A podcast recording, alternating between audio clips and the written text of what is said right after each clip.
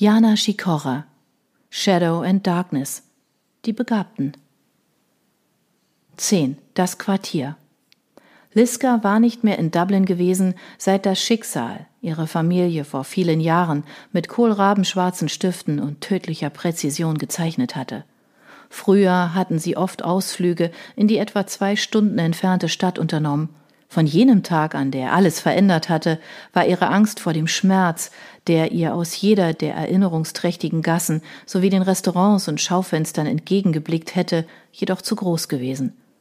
Nun aber, da die Welt sich ihr in einem vollkommen neuen Gewand präsentierte, lagen die Schatten der Vergangenheit hinter dem magischen Treiben der Stadt verborgen. Mit vor Staunen leicht geöffneten Lippen und weit aufgerissenen Augen lief Liska den Panel Square entlang. Obwohl der Tag regnerisch und der Himmel entsprechend wolkenverhangen war, lag ein heller Glanz über der Stadt. Das Leben, das aus jeder Pore Dublins drang, war beinahe erdrückend. Während der vergangenen drei Tage hatte Liska ihre Wohnung kaum verlassen. Die Reizüberflutung, der sie nach Alanes Kuss ausgesetzt gewesen war, hatte ihr schreckliche Kopfschmerzen beschert. Liska hatte viel geschlafen und nach jedem Erwachen darauf gehofft, ganz einfach nur geträumt zu haben. Doch der Ausblick aus dem Sprossenfenster über ihrem Schreibtisch hatte sich nicht verändert. Noch immer nickten die Straßenlaternen ihr zu, wenn Liskas Blick sie streifte, und über den Köpfen der vorbeilaufenden Menschen schwebte derselbe Nebel, der ihr bereits auf dem Rückweg von ihrem Besuch bei den Trauerweiden aufgefallen war.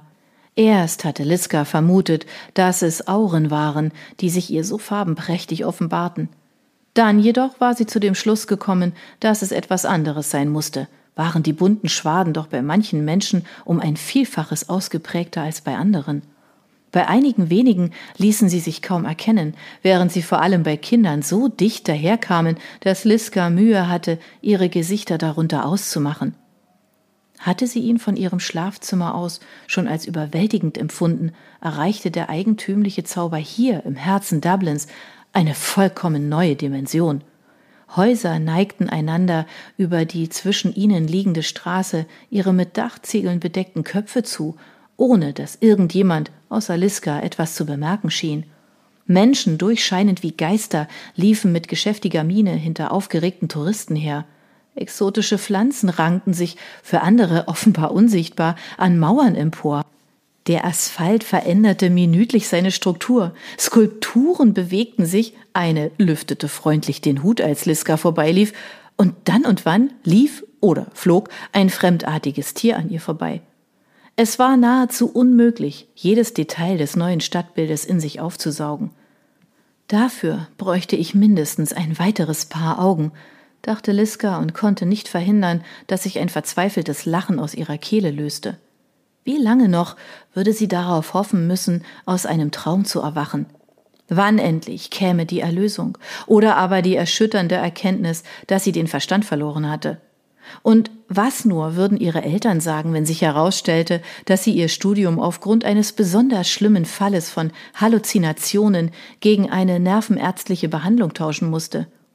Liska bändigte ihren von links nach rechts zuckenden Blick und richtete ihn auf das Gebäude, das wenige hundert Meter vor ihr in Sicht kam. Im georgianischen Stil errichtet und dicht an dicht mit der Abbey Presbyterian Church stehend, machte es einen herrschaftlichen Eindruck auf Liska. Einen Augenblick lang glaubte sie, die Magie würde ausgerechnet hier, am Ziel ihres Ausflugs, stillstehen dann aber bemerkte sie, wie der goldene Schriftzug unter dem schmiedeeisernen Torbogen sich zu bewegen begann. Zuerst erzitterten die Buchstaben nur ein wenig. Es sah aus, dachte Liska, als würden sie tanzen. Kurz darauf lösten sie sich von dem verschnörkelten Bogen und wirbelten wild durcheinander, ehe einige von ihnen neue Formen annahmen und die wenigen verbliebenen sich in veränderter Reihenfolge neu anordneten. Dort, wo eben noch Dublin Writers Museum gestanden hatte, war nun Imagines Quartier zu lesen. Liska spürte, wie sich die eben noch in ihrem ganzen Körper verteilte Anspannung zu einem einzigen Klumpen auf Höhe ihres Herzens ballte. Im unregelmäßigen Takt ihres schneller werdenden Pulsschlags drückte er unangenehm gegen ihre Brust. Geh da jetzt rein, rief sie sich zur Ordnung. Wovor hast du Angst? Was kann schon verrückter sein als das, was du während der letzten Tage erlebt hast? Liska ahnte, dass es da durchaus einige Möglichkeiten gab, doch sie vertiefte den Gedanken nicht weiter. Stattdessen nahm sie all ihren Mut zusammen und erklomm die Treppe, die zum Eingang des Museums führte. Nur am Rande registrierte sie, dass die Geräusche der Stadt gänzlich verstummt waren. Es war, als hätte sie eine Blase betreten, die sie gewissenhaft von anderen Menschen abschirmte. Noch während sie ihre Hand ausstreckte, um die von weißen Säulen flankierte Tür zu öffnen, schwang diese auf. Aus dem Inneren des Gebäudes strömte ihr ein angenehm kühler Luftzug entgegen, der Liska eine Gänsehaut bescherte. Zögerlich trat sie über die Schwelle. Sie hatte das Museum noch nie zuvor besucht. Dennoch glaubte Liska zu wissen, dass es sich für gewöhnlich in einem anderen Gewand präsentierte. Die Halle mit ihren gewölbten Decken, die sich wie der Ballsaal eines Palastes vor ihr erstreckten, schien viel zu groß für die Mauern des Gebäudes zu sein, das Liska eben noch von außen betrachtet hatte. Den Kopf in den Nacken gelegt, machte sie ein paar Schritte in das Entree hinein. Beeindruckt nahm sie die stuckverzierten Decken und die prunkvollen Lüster zur Kenntnis, die die herrschaftliche Atmosphäre des Bauwerkes noch einmal unterstrichen.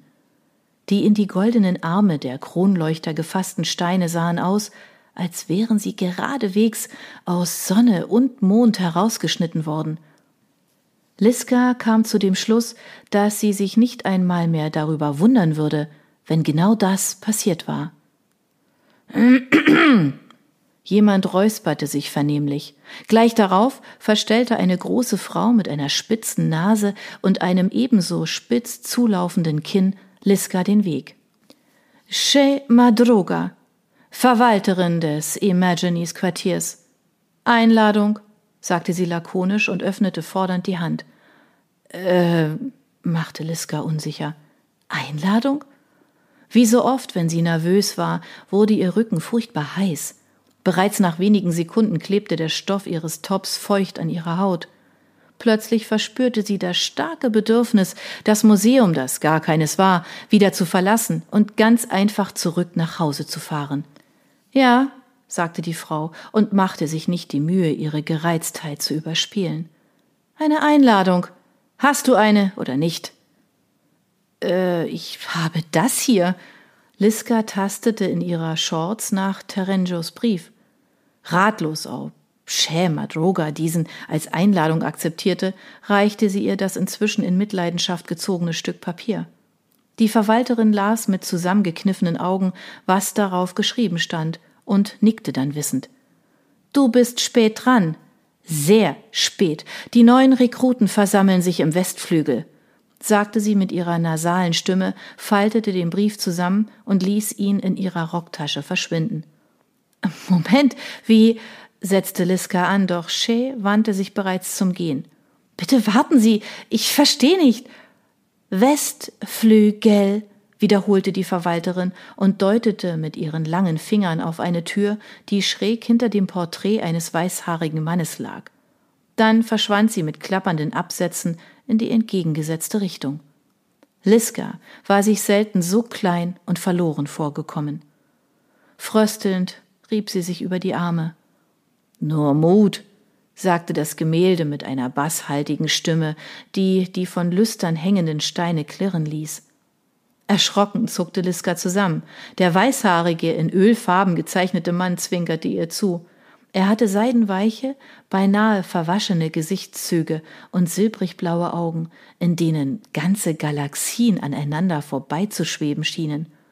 Außerdem sah er ziemlich freundlich aus, was der Tatsache, dass ein Bildnis zu ihr sprach, zumindest einen Teil seines Schreckens nahm. Passiert das hier wirklich? fragte sie das Porträt ernst. Es nickte. Ja, das tut es. Und das ist auch gut so, mein Kind. Die Schatten sind auf dem Vormarsch, weißt du, und wir dürfen sie nicht gewinnen lassen. Komme, was da wolle.